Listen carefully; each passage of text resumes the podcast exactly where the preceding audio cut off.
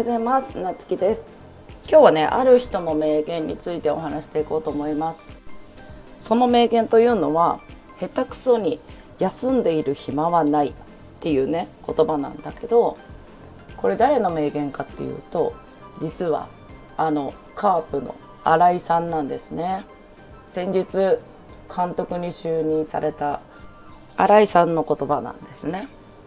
で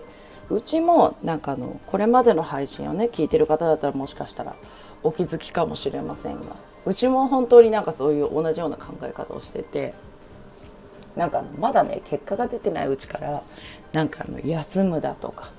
ねそういうの努力をしないで結果出ないとかっていうとかねそういうのがね本当にねあんまり好きじゃないんよね。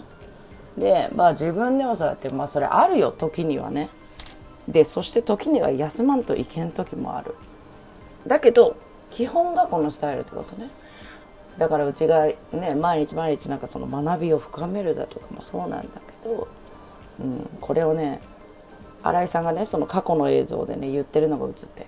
そうだよね新井さんって思ったっけ。で新井さんはねなんかそのごめんね今日なんか新井さんの話で。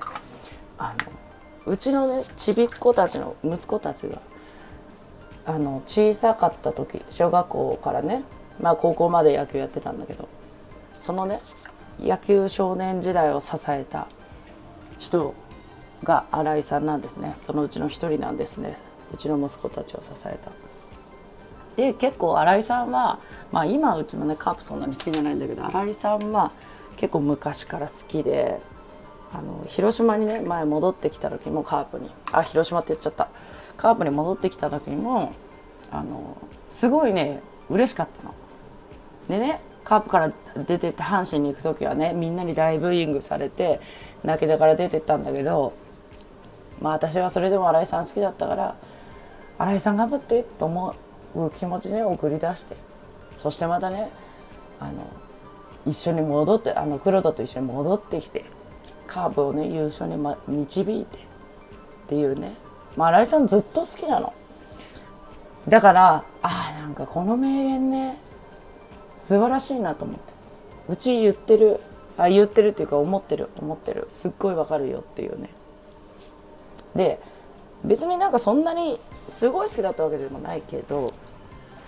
どこでなんかすごいね心打たれたかってねやっぱりね戻ってきた時えっとあれ何年前だったかな。だからもう結構な年なわけじゃん。あの黒田と一緒に戻ってきて。ね。その時にねもうほんとどんなね誰よりも一生懸命走るとかね。その若手の選手に負けないようにね。まあ分かってるからさほら自分が年だからとかさ。でも若手の選手に負けないように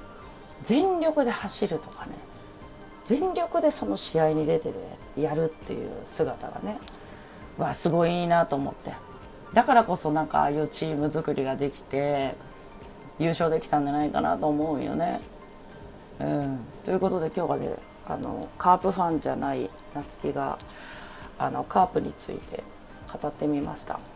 それでは今日も皆さん素敵な一日をお過ごしください。またお会いしましょ